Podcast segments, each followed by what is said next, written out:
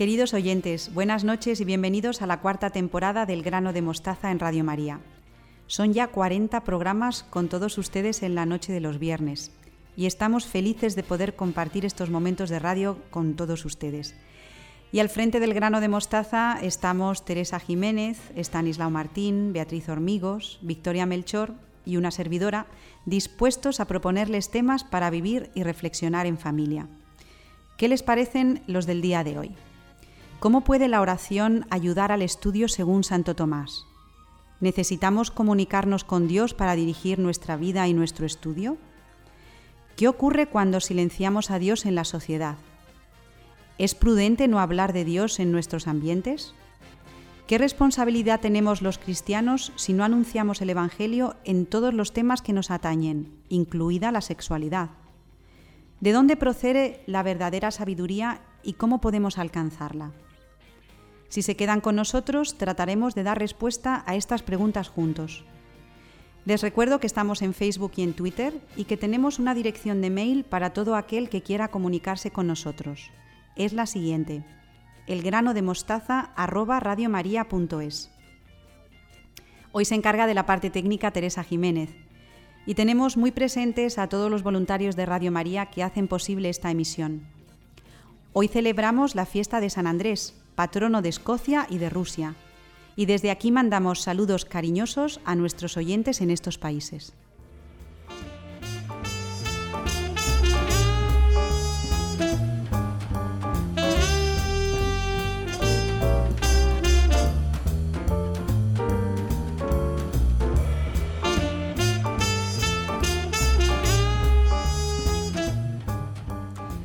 Comenzamos el programa de hoy con Beatriz Hormigos y Victoria Melchor, que nos están ayudando a conocer a Santo Tomás. Buenas noches a las dos. Buenas noches, Victoria. Buenas noches, Ana. Buenas noches, Beatriz. Buenas noches, Ana, y buenas noches a todos los oyentes de Radio María. Hoy vamos a seguir con los consejos que nos da Santo Tomás para el estudio, si te parece. El primero de ellos es con los ojos de Dios. El consejo que aquí nos da Santo Tomás a los jóvenes es no ceses en la oración. Y os pregunto a las dos, ¿la oración nos permitirá tener la mirada de Dios sobre las cosas y las situaciones? Porque habéis enlazado eh, los ojos de Dios con el estudio. Pues vamos a intentar explicártelo si te parece.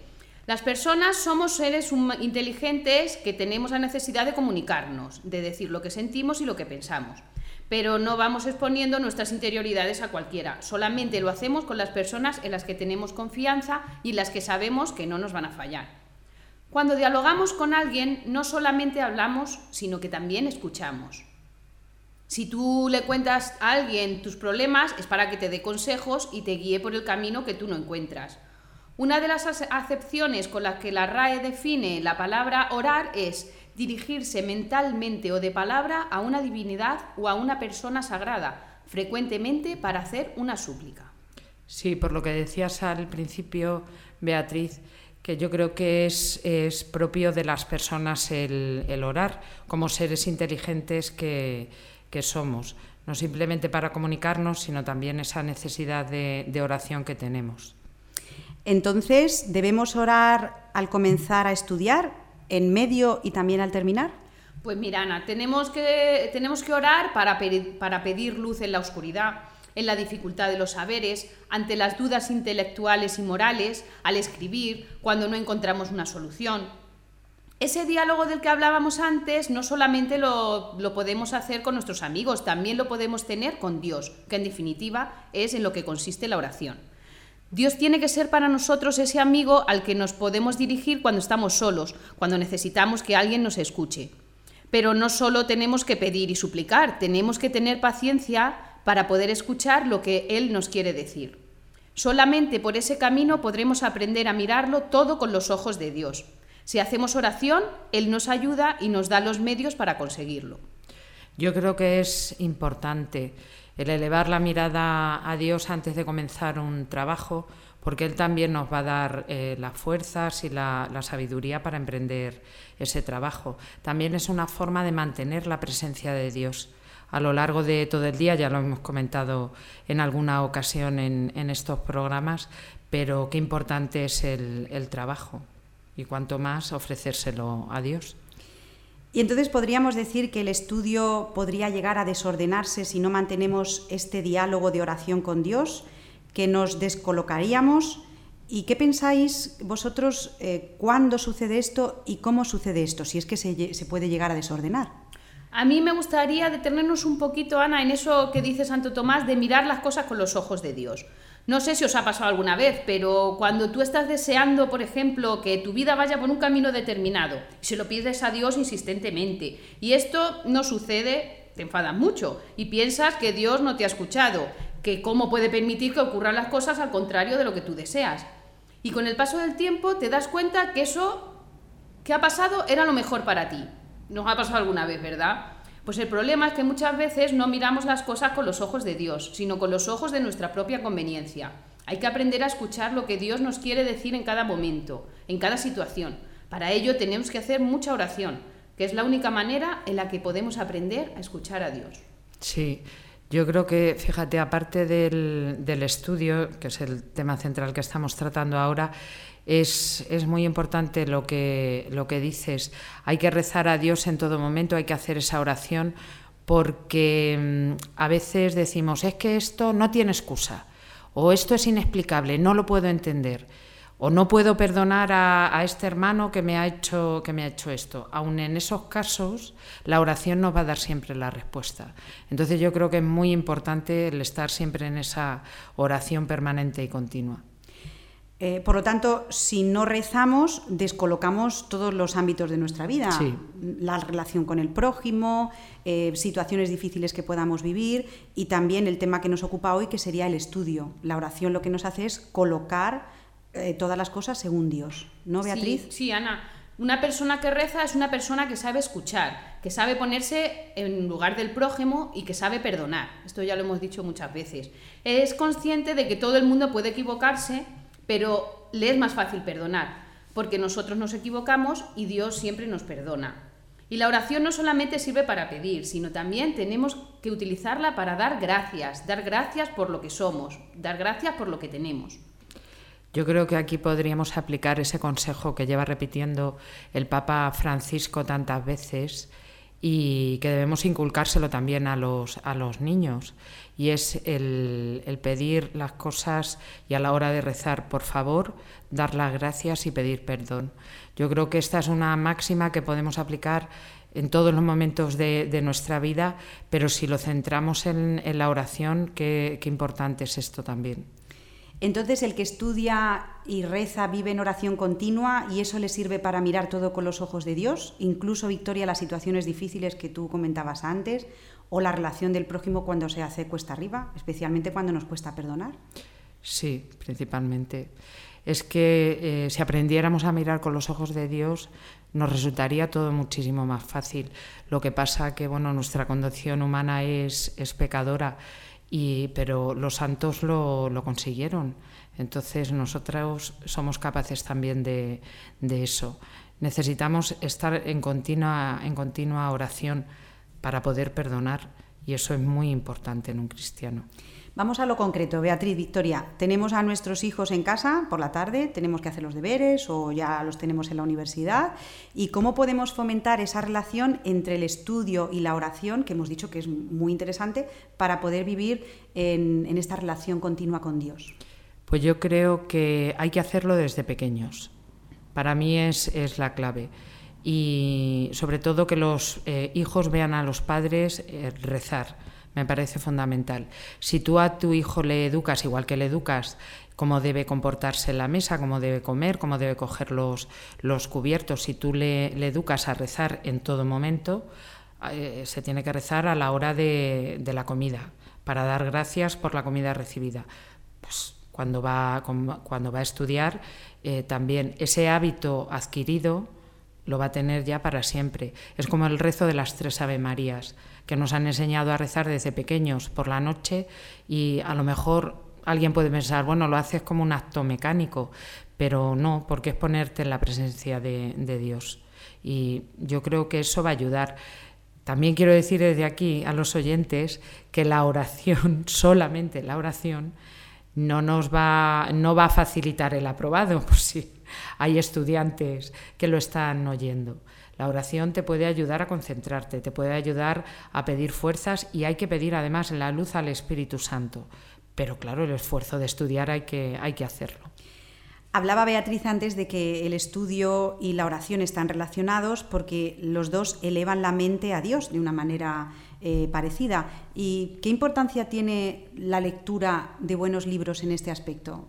Eh, o sea, cuando nosotros elevamos nuestra mente o bien hacia una actividad intelectual o bien hacia Dios, tendremos que tener algún control de lo que leemos, ¿no? Y nosotros adultos, pero más nuestros niños. Sí, pues tiene muchísima importancia. Yo lo estaba pensando cuando Beatriz lo, comentaba y pensaba sobre todo, fíjate, me ha venido eh, San Ignacio cómo San Ignacio se convirtió por las buenas lecturas que le daba, que le proporcionaba su hermana cuando estuvo convaleciente. Es importantísimo que los niños lean, importantísimo. Y lo digo principalmente como maestra que soy porque la, lectura mm, no solamente para no cometer errores eh, gramaticales, para saber expresarte bien, para entender eh, los enunciados, eso a nivel eh, más académico, pero la, lectura te da una amplitud de, miras y te va formando interiormente.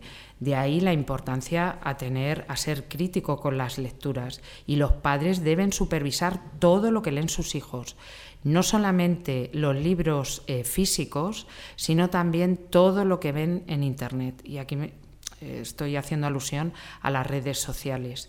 Pero es muy importante que los padres tengan el control y sobre todo que formen a sus hijos críticamente en las, en las, lecturas. Hay libros buenísimos, hay muy buena literatura.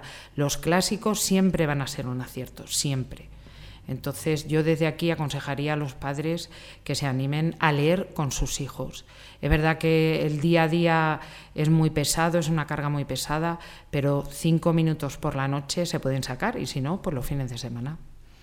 Pues vamos llegando ya al final. A lo mejor podemos enunciar el siguiente consejo, Beatriz. Sí, es Ana la celda, la celda interior. Dice Santo Tomás en este consejo, Frecuenta tu celda con amor si quieres ser introducido en la bodega del vino.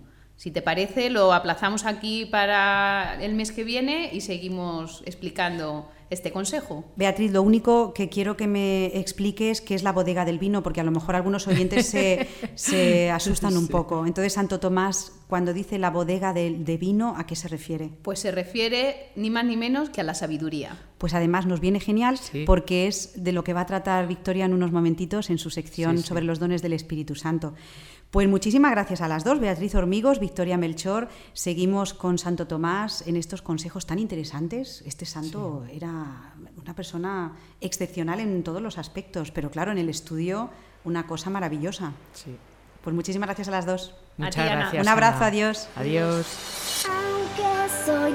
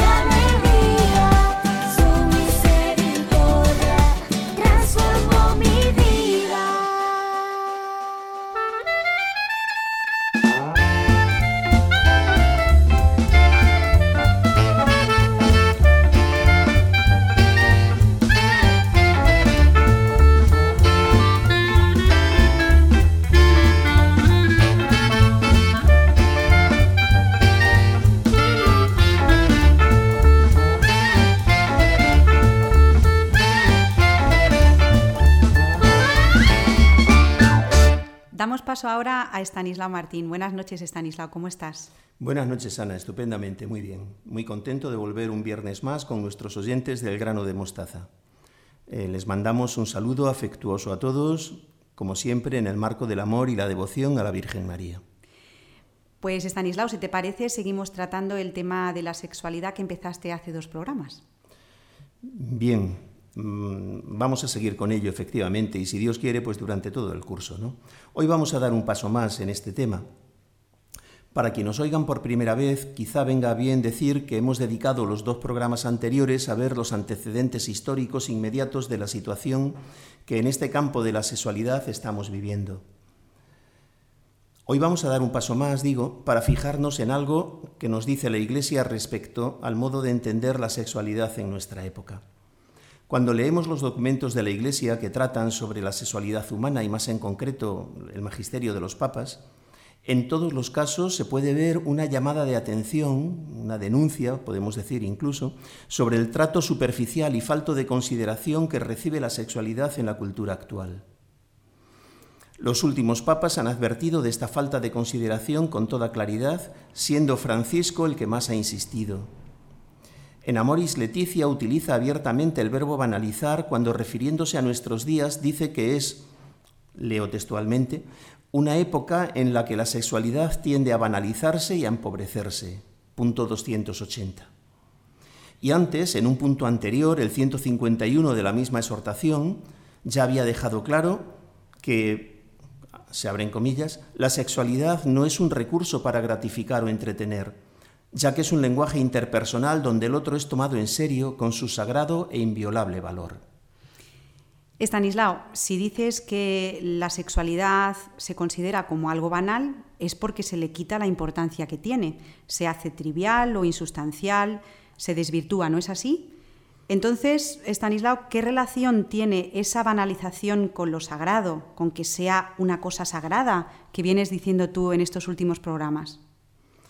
Esa falta de consideración hacia la sexualidad se produce, a mi entender, porque ignoramos su valor sagrado, lo cual no tiene nada de extraño, porque esto es una manifestación más del olvido de lo sagrado. Eh, y cuando se olvida, mm, acabamos despreciando lo sagrado y las cosas sagradas. Podríamos decir, por lo tanto, que este es el problema del secularismo, es decir, del hecho de que vivamos como si Dios no existiera hoy en día. Sí, sí, efectivamente, mm, del todo, vamos. El olvido de, lo sagrado bien puede entenderse como, mm, pero no solamente como efecto, sino como causa del secularismo de este tiempo nuestro, donde a Dios se le ha expulsado de la vida social y como consecuencia muchos lo han hecho también de su vida privada. Si hacemos caso de los informes periódicos del Centro de Investigaciones Sociológicas sobre la religiosidad de los españoles, hemos de suponer que debe haber una gran cantidad de compatriotas para quienes Dios no tiene ningún hueco en la distribución del tiempo de sus 24 horas de cada día. Para muchos, Dios ha debido quedar reducido a ser un fósil cultural que quizá tuvo su sentido en otras épocas, científica y técnicamente más atrasadas respecto del actual, pero innecesario en esta modernidad interconectada en la que vivimos hoy, ¿no? Dices, Stanislao, que para muchos de nuestros compatriotas Dios no tiene ningún hueco, pero hombre, yo creo que para los creyentes esto no debería ser así, ¿verdad? Eh, los creyentes lo vemos esto pues como contradicciones, ¿no? como paradojas. Quienes somos creyentes y mal que bien procuramos responder a la fe con las obras, nos encontramos ante una contradicción que no puede presentársenos más falta de racionalidad. Dios, que es el ser supremo, la fuente y sostén de, todo ser, pues en Él vivimos, nos movemos y existimos, dicen los hechos de los apóstoles, es ignorado hasta la negación y el olvido. Por fin hemos conseguido hacer del absurdo una realidad. Por fin el infalible principio de no contradicción, que muchos conocerán por sus estudios, ese principio ha saltado por los aires, pues hecho trizas, hecho esquirlas, ¿no? Ahora resulta que Yahvé, el que es, según dice la escritura en el libro del Éxodo, es el que no es, porque en la práctica ha dejado de ser el referente por excelencia. En esta sociedad nuestra hemos conseguido que el absoluto sea un relativo más, por lo que digo de las contradicciones y paradojas, ¿no? Absoluto quiere decir el que no está atado a nadie, el que no tiene necesidad de otro. Pues bien, nos hemos visto capaces eh, de convertir el absoluto en alguien que depende de nuestros dictados y ocurrencias. Por fin, podríamos decir, el omnipresente ha pasado a ser el omniausente. ¿Qué consecuencias, Stanislao, ves tú en todo esto? Y aquí, como siempre, nos metemos en terreno pantanoso. Pues vamos a ver cuánto nos, mo- cuánto nos mojamos, Ana, cuánto nos embarramos, ¿no?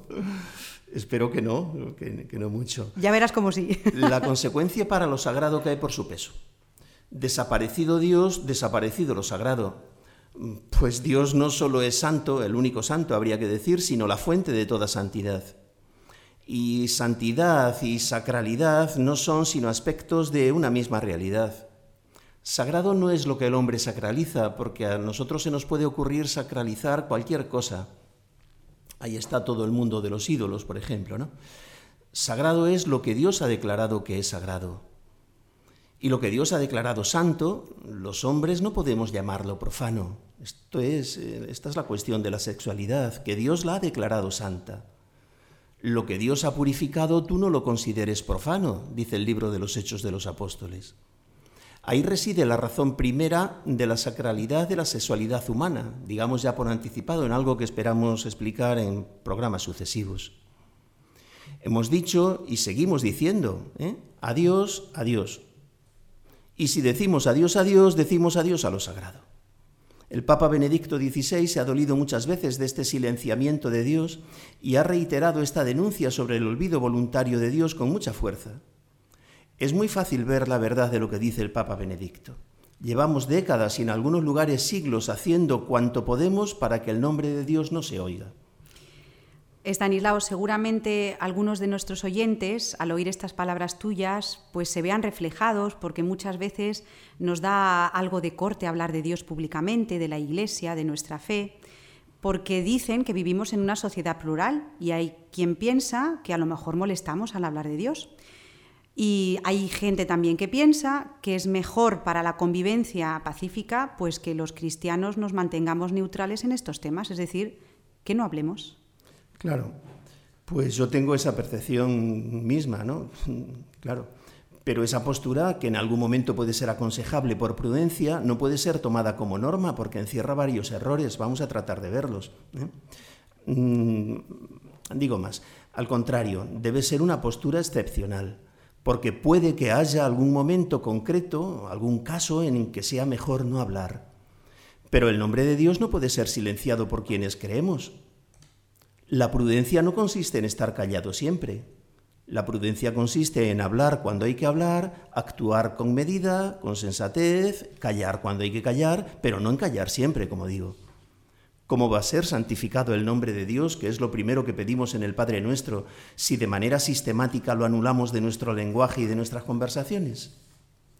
¿Cómo se habría extendido el Evangelio? Da igual la época en que nos fijemos, si los que tenían que anunciarlo se hubieran callado. Dicho con palabras de la Sagrada Escritura, ¿cómo creerán en aquel de quien no han oído hablar? ¿Cómo irán a hablar de él sin nadie, sin nadie que lo anuncie? Son palabras de la carta a los romanos de San Pablo. Y estas palabras, por ser palabras reveladas, son, como toda la revelación, palabras intemporales, con la misma validez siempre. Y por ello mismo están tan vigentes hoy como cuando las escribió San Pablo. Y nuestros contemporáneos necesitan oír hablar de Dios tanto como los de cualquier momento de la historia. Y los que creemos o decimos creer necesitamos oírlas una vez y otra vez y otra vez. Por otra parte, Ana decía que había varios errores. Verás, eh, ¿quién ha dicho que molestemos? Puede que alguien se encuentre molesto oyendo hablar de Dios, eso sí.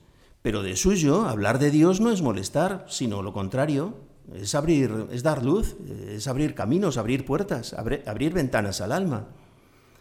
Al menos sigo con la Sagrada Escritura. Eso también se desprende leyendo estas palabras de San Pablo. Eh, hay un momento en que él está recién llegado a Corinto, después de haber fracasado en su predicación en Atenas, y recibe eh, una revelación privada del Señor, ¿no? que luego la escribe. El Señor le habló así, le dijo, le dijo esto. No temas, sigue hablando y no te calles, pues yo estoy contigo, y nadie te pondrá la mano encima para hacerte daño, porque tengo un pueblo numeroso en esta ciudad. Es decir, hay muchos que parece que no son míos, pero son míos. Hay muchos que puedes pensar tú que se van a molestar porque les hables de tu fe, cuando resulta que están deseando de que tú les hables de tu fe porque, porque son míos, son de mi pueblo, no lo han descubierto todavía. ¿Cómo van a creer si nadie se lo anuncia?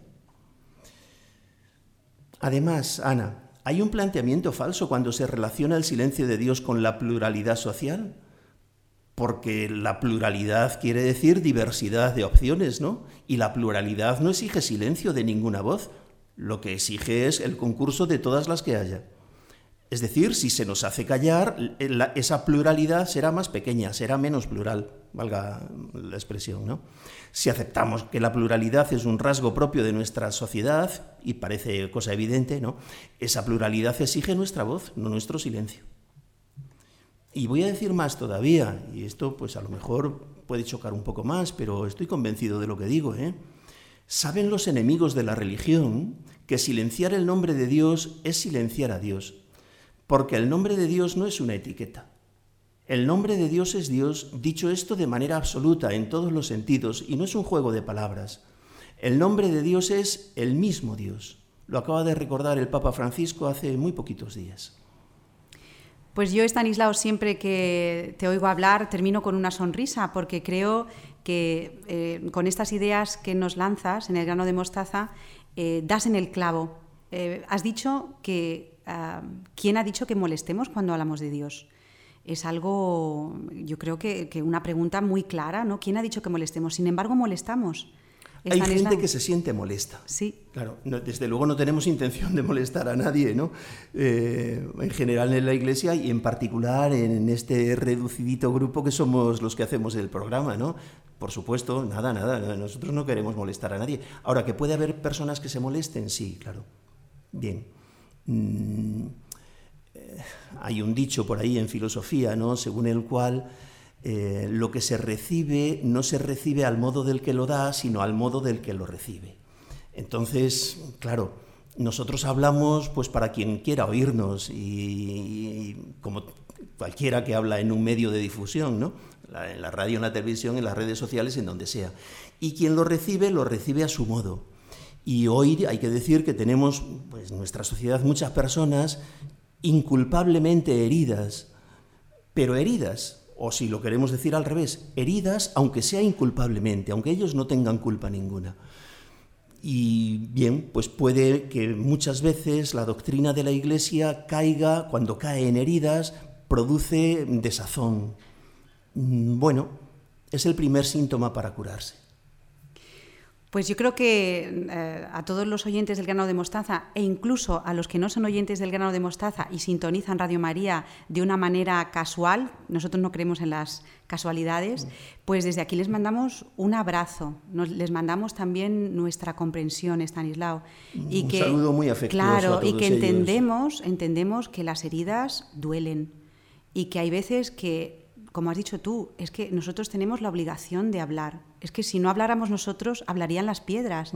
Por lo tanto, eh, para nosotros es una obligación. El que escucha debe recibirlo también como un mensaje que se le manda eh, con ninguna intención de hacer daño, con ninguna intención de molestar. Y desde aquí, pues eso, nuestra oración, nuestra comprensión y nuestra alegría a la hora de tener eh, eh, oyentes que no sean tan... Eh, o sea, tampoco necesitamos toda la gente afín, podemos hablar a todo el mundo. La doctrina de la Iglesia es universal. Pues así es, efectivamente. Eh, yo quiero insistir en mandar un saludo a todos nuestros oyentes, a los que nos eh, siguen con gusto y a quienes quizá alguna de nuestras palabras le pueda resultar incómoda, pero desde luego no hay intención de molestar a nadie, sino al contrario. Y además, mm, Ana, pues fíjate, nosotros no exponemos opiniones particulares, eh, estamos explicando la doctrina de la Iglesia de esta manera, claro. Bien. Pues para todos eh, los, oyentes que quieran ponerse en contacto con nosotros, estamos encantados de recibir correos electrónicos en la dirección elgranodemostaza@radiomaria.es. Estanislao Martín estará encantado, lo sé. Se toma los correos de una manera muy responsable y vaya con ello también nuestra respuesta y nuestra oración, que yo creo que es lo más importante, porque muchas veces nosotros somos siervos inútiles, Estanislao. Hacemos lo que podemos, ¿verdad? Claro, así es. Bueno, pues muchísimas gracias a Estanislao Martín. Un abrazo y hasta el mes que viene. Viene. Muchas gracias y un saludo a todos los oyentes ya por última vez. Adiós. Adiós, adiós. Señor, ¿a quién iremos? Si tú eres nuestra vida. Señor, ¿a quién iremos? Si tú eres nuestro amor. Señor, ¿a quién iremos? Si tú eres nuestra vida. Señor, ¿a quién iremos? Si tú eres nuestro amor,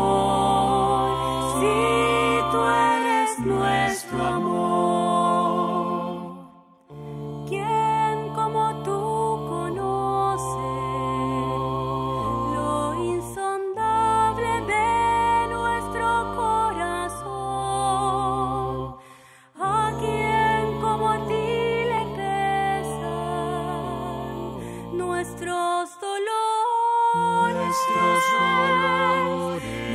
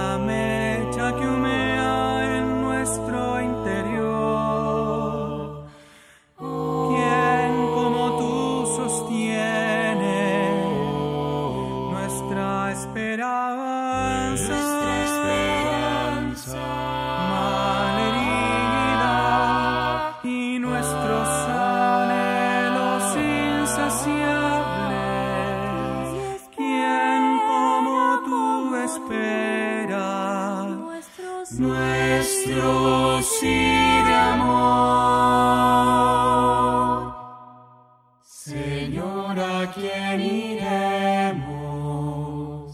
Si tú eres nuestra vida, Señor, ¿a quién iremos? Si tú eres nuestro amor, si tú eres nuestro amor.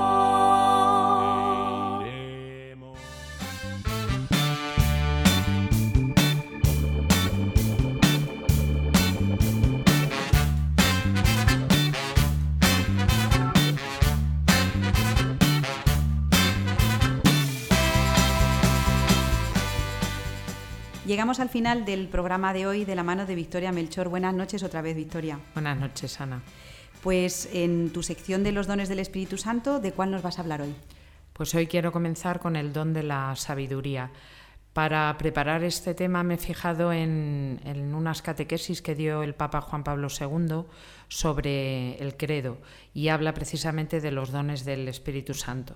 Lo he querido coger porque me ha parecido una catequesis preciosísima la que da sobre el don de la sabiduría. Y Juan Pablo II define el don de la sabiduría como la luz que se recibe de lo alto. No es una sabiduría en el sentido del saber humano, pero fíjate, antes lo comentábamos con, con Beatriz, eh, que hablaba, lo ha dejado ahí en esas pinceladas, de la bodega del vino, que Santo Tomás lo define como la, como la sabiduría. Y al hablar también del estudio y la oración, yo creo que puede ir todo eh, muy, muy relacionado porque la sabiduría, como decía antes, no es solo para las cosas de Dios, pero nos ayuda también esta luz que recibimos, nos ayuda también para las cosas terrenales. Principalmente esta sabiduría es la raíz de un conocimiento nuevo que está impregnado por la, por la caridad. Y a mí esto me llamaba la atención, cómo la sabiduría de Dios de las cosas de Dios nos conduce no a saber más humanamente, no nos hace más inteligentes, ni a que seamos más doctos, sino que nos hace mejores como personas, es decir, nos aumenta la caridad, que al fin y al cabo es la sabiduría que tenemos que tener, porque eh, ya lo, eh, me parece que era San Juan de la Cruz, si no me equivoco, que, que decía, al final de nuestra vida nos van a examinar del, del amor. Entonces, este conocimiento, Santo Tomás también dice que la sabiduría es como un cierto sabor de Dios. Qué bonito el saber, el poder saborear, el, el gustar las cosas de, de, Dios. Y eso es a lo que tenemos que tender. Debemos pedir al Espíritu Santo este don de la sabiduría para conocer las cosas de Dios, que nos haga más sabios en el conocimiento de, Dios. Como decía antes, también nos va a proporcionar una luz especial para conocer las cosas humanas y tratarlas con más, con más caridad. Un ejemplo de esta, de esta sabiduría divina es el Cántico de las Criaturas de San Francisco de Asís y Juan Pablo II, tan, mariano, lo relaciona también con el canto del Magnificat de la Virgen, de la Virgen María. La Virgen María es un, el, ejemplo para mí, el ejemplo principal de, de sabiduría contemplativa. Leemos en el Evangelio cómo María guardaba todas esas cosas en su corazón, cómo las meditaba y seguramente no las entendería. Nosotros tenemos que hacer lo mismo. Hay, cosa que, hay cosas que no entendemos, pero debemos guardarlas ahí en nuestro corazón. ¿Qué te parece, Victoria, si recordamos también el Salmo que, que reza, gustad y ved qué bueno es el Señor? Lo que tú decías Sí. antes, de que este conocimiento nos va a llevar a, a la caridad y a la fami- familiaridad con las cosas de Dios. Vamos a ser capaces de juzgar las situaciones que vivimos a nosotros mismos, que siempre es lo más difícil, Victoria, juzgarnos Sí. a nosotros mismos y a los demás con los ojos de Dios. Qué difícil es esto. Sí, es muy difícil. Yo creo que es una de las cosas más difíciles. El, el juzgarse a uno, a uno mismo, el reconocer que se ha pecado y que se hacen las cosas mal, eso es difícil porque se introduce la soberbia y, ahí hay que tener mucho cuidado. Aquí eh, debemos pedir la sabiduría divina para, para reconocer realmente nuestro pecado y sobre todo introducir la caridad para los demás. Siempre hay que perdonar, porque Dios nos ha perdonado primero. Entonces nosotros no somos quien, primero para juzgar a los demás y segundo para no perdonar. Mm, Recientemente he hecho ejercicios espirituales y lo quiero compartir aquí con los oyentes y el sacerdote nos puso el tráiler de la película El mayor regalo. Y la verdad es que es impresionante, impresionante cómo mm, por medio de esta sabiduría divina las personas somos capaces de perdonar aun los hechos más, más atroces. Entonces, ya sabemos, para Dios no hay nada imposible. Bueno, Victoria, ahora te quiero poner un caso práctico porque esto es un programa de educación y de familia en Radio María y ahora quiero que con la imaginación nos traslademos contigo a tu clase de quinto de primaria y esto cómo lo podemos aplicar de una manera práctica, esto de la sabiduría, de buscar la verdad. Eh, ¿Encuentras en los niños de hoy eh, esta búsqueda por la verdad o es simplemente conocimiento de datos? ¿Cómo podemos ayudarles a llegar al, conocimiento verdadero, a gustar y a ver y a vivir esto que nos estás diciendo? Porque es un don. Sí, pues mira, a nivel de primaria yo creo que es una edad muy bonita y, sobre todo es una edad en la que da mucho juego. Eh, ¿Por qué? Porque eh, los niños todavía son inocentes y tienen esa curiosidad que hay que fomentar, hay que fomentar la sana curiosidad por conocer las, las cosas y sobre todo por conocer la verdad. Yo que doy ciencias naturales, entre otras asignaturas, eh, me gusta explicarles eh, mucho el sentido de la, de la vida y, la, y eh, pongo, este, pongo este ejemplo porque a mí me parece algo, algo precioso. Y les digo que no se engañen, el, el, ser humano se forma en el momento de la fecundación, que no se engañen con el aborto. Son niñas que tienen 10, 11 años, pero tienen que oírlo y tienen que oír esa verdad. Yo creo que los padres, los educadores, tenemos una responsabilidad muy grande para transmitir esta sabiduría y esta sabiduría se transmite por medio de la verdad siempre con la, con la verdad. Y además que la verdad es lo que dices tú, el canto este de gustad y ved qué bueno es el Señor, cómo Dios hace las cosas. Mm, a mí es una asignatura que me gusta mucho porque yo creo que la, la naturaleza, el conocimiento del universo, el mundo creado, mm, bueno, hay científicos que son, que son ateos o agnósticos, pero siempre llevan a un ser superior y siempre llevan a Dios. Decía antes Estanislao Martín Victoria que no nos podemos callar, que nosotros tenemos una obligación. Eh, no tenemos ninguna intención de ofender a nadie, y tú lo acabas de decir. Eh, si no les decimos esto a nuestros niños, van a recibir informaciones de otro tipo. Sí, Entonces tenemos una obligación sí. moral de decir estas cosas. Ya las están recibiendo, desgraciadamente, porque hoy los medios de comunicación, si los padres no ponen un filtro, y aunque, no, aunque pongan el filtro, salen a la calle y, y lo, y lo están viendo, además, desgraciadamente. Entonces, sí, tenemos la obligación de decir la verdad. Es que eso es así. Tenemos la fuerza del Espíritu Santo. Sí, eh, yo cuando escogí el, tema no sabía que, que iba a tratar este, este año y me iluminó el Espíritu Santo para tratar los dones. Como dije en el programa anterior, es el gran desconocido. Al Espíritu Santo le tenemos que pedir todos los dones, la sabiduría, el entendimiento, el consejo, la paciencia también para educar, pero sobre todo que nos ilum- ilumine para decir la verdad. Es que mm, yo estoy de acuerdo completamente con Stanislao. No podemos callar.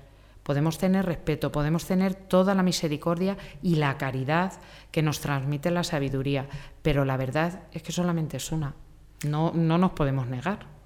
¿Sabes lo que pasa, Victoria? Que es que muchos padres creo que, que se duermen en la ignorancia y creo que hay un cierto afán de buenismo que piensa que, que por generación espontánea los hijos se van a educar y muchas veces cuando pasan las cosas nos echamos la mano a la- a las manos a la cabeza y tenemos una obligación grandísima como padres de estar informados, de saber las cosas, de, de ver lo que a nuestros hijos les están dando en los colegios, Sí. de hacerse presentes, de asociarse. Desde aquí, Victoria, desde Radio María, creo que sin alarmar, tenemos que decir que la situación que estamos viviendo hoy en día en cuanto a la educación, nosotros somos educadoras, Sí. es grave.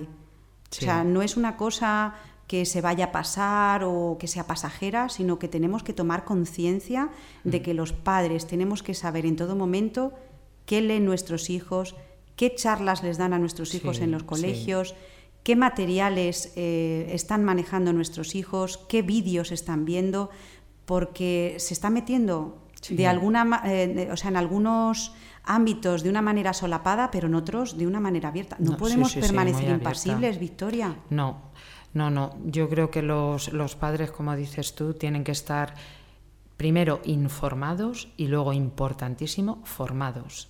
Porque va a llegar un punto, Ana, en que los padres van a tener que educar a sus hijos de ciertas cosas en casa. Deberían hacerlo ya desde el primer momento. Porque ya lo dije en otro programa, los padres son los únicos educadores de sus hijos. Nosotros les podremos transmitir el contenido académico, pero, bueno, y tú lo, tú lo sabes, desgraciadamente, mm, en muchas ocasiones tenemos que educar ciertas cosas que corresponden a los padres, pero los únicos que, tiene, que pueden educar a sus hijos son los, eh, los padres. Y efectivamente hay que estar muy atentos. Y hay que estar atentos a las noticias, hay que ver lo que pasa a través de Internet, porque se están colando muchas cosas en los colegios, fuera de los colegios también, pero principalmente en los colegios. Yo no puedo dejar, eh, además, la responsabilidad total y absoluta en el colegio de la educación de mis hijos. No puedo porque como padre yo tengo que estar enterado de qué as- asignaturas dan a mis hijos. Es que además tienen el derecho, está reconocido en la Constitución, artículo 27 de la Constitución. Tengo que saber el currículo de las asignaturas que le dan a mis hijos. Mm, habrá cosas que los profesores, en teoría, deberíamos, deberíamos ser neutrales y objetivos, impartir las materias con objetividad, como estábamos comentando ahora, eh, diciendo siempre la verdad. Pero los padres pueden conocer el currículo y decir al profesor, oye, ¿tú qué le estás enseñando a mi hijo? Esto es así, esto es así, esto es así. Porque claro, en temas de conciencia y de moral, ahí la última palabra, no, eh, eh, perdón, no la última, la única palabra la tienen los padres. Y si se está enseñando otro tipo de cosas, los padres tienen todo el derecho a protestar y a decir que no quieren que se enseñen determinadas cosas a sus hijos, o al menos de esa forma, amparados en la Constitución española. Pues Victoria, yo creo que esto es una señal de alarma. No, Sí. no tenemos por qué tampoco ser alarmistas, pero sí decir no, las pero cosas sobre claras. todo, Ana, concienciar a los padres. Mm, vivimos en esta eh, vorágine social en la que no, eh, no paramos. Eh, trabajo, tenemos 100.000 cosas, pero yo creo que hay que eh, alertar a los padres y alentarlos. Por favor, que se preocupen de la educación de sus hijos, que todo lo que sea contenido moral lo den ellos en sus casas, que no lo dejen en manos de, de los colegios o, si se me permite, de ciertos colegios. Porque si ustedes llevan a sus hijos a un colegio religioso, pues eh, muy bien, pero tienen que estar al, al tanto de lo que se imparte a sus hijos. Y de verdad que no lo dejen porque, como dices tú, luego llega un momento en que no hay remedio y se llora y se patalea y se echa la culpa y se denuncia y se vive en un ambiente de crispación que se podía evitar perfectamente. Además, eh, también qué bonito es que los padres eduquen a los hijos con la experiencia recibida, con la formación eh, que se tiene y que se puede adquirir. Hoy en día hay cursos de todo, de todo tipo. Pueden eh, escribir a Radio María eh, preguntando para asesorarse qué cursos de, formación hay. Pueden acudir, a, las, parroquias, que de verdad, mm, si fueran otros tiempos, pero hoy en día hay cursos mm, y charlas de, formación y además buenísimas en, en muchísimos sitios. Entonces yo animo a los padres que se impliquen en la educación de sus hijos de verdad, que no simplemente consiste en venga niño, vamos a hacer los deberes o ven que te voy a preguntar la lección. No, no, no, no. Yo estoy hablando de, de otro tipo de cosas que es muy necesario que los padres estén presentes ahí. Como tú decías, Victoria, lo importante es contemplar la realidad Sí. y para eso y para poderla vivir en- al modo cristiano, pues necesitamos la oración, como decía Beatriz Hormigos, y pedir el don del Espíritu Santo de la sabiduría. Me estoy acordando ahora, Victoria, ya para terminar, del lamento del padre de la, Cele- de la Celestina al final de la obra. Cuánto se arrepintió ese hombre, es un personaje literario, por supuesto, sí. pero cuánto se arrepintió ese hombre de no haber estado pendiente de su hija. Claro. Es que Y lloraba sí. Porque no vio que se estaba metiendo la Celestina en su casa. Pero fíjate, Ana, nos estamos remontando a la Celestina. Es que mm, es la historia del hombre, es la historia de la humanidad. No podemos descuidar. Además, los hijos los concede Dios como un don divino. Hay que cuidarlo, hay que cuidarlo. Y es ese tesoro que llevamos. Nosotros tenemos el, tesoro grandísimo de, de la fe, del anuncio del querigma, de Jesucristo ha resucitado. Todo eso hay que transmitirlo también. Entonces, mm, ojalá que los padres mm, no recurran a ese lamento de la Celestina, como dices tú. Pues muchísimas gracias, Victoria Melchor, por, este, por esta explicación del don de la sabiduría. Que Muchas el Señor nos Ana. conceda el don de la sabiduría, como decía Salomón. Sí. ¿eh? La prefiero a todas las demás. Sí, sí, sí. sí. Muchísimas gracias a Dios, Victoria. Gracias, Ana. Dios.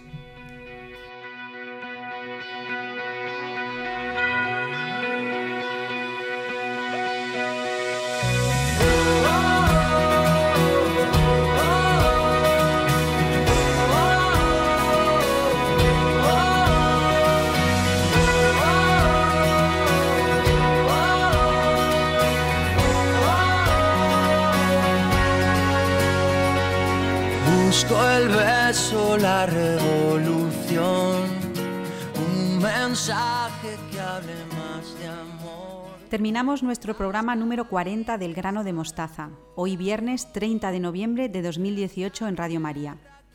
Hemos pasado un rato juntos hablando de la oración y del estudio, de la necesidad de hablar de Dios en nuestra vida, del valor sagrado de la sexualidad humana y de la sabiduría como don del Espíritu Santo. Como saben, Radio María tiene una página web donde pueden consultar las últimas noticias de la Radio de la Virgen. Se la recuerdo, www.radiomaria.es. Ya saben también que formamos parte de la sección Vivir en Familia, con programas dedicados a la educación. como son Familia y Colegio, Educar Hoy y Dios entre líneas. Si lo desean, pueden ponerse en contacto con nosotros en la dirección del programa elgranodemostaza@radiomaria.es. Muchas gracias por habernos elegido y esperamos volver a contar con todos ustedes dentro de un mes, el próximo 28 de diciembre de 2018. Les dejamos con Moral de cada día con el Padre Antonio María Domenech en Radio María. Adiós.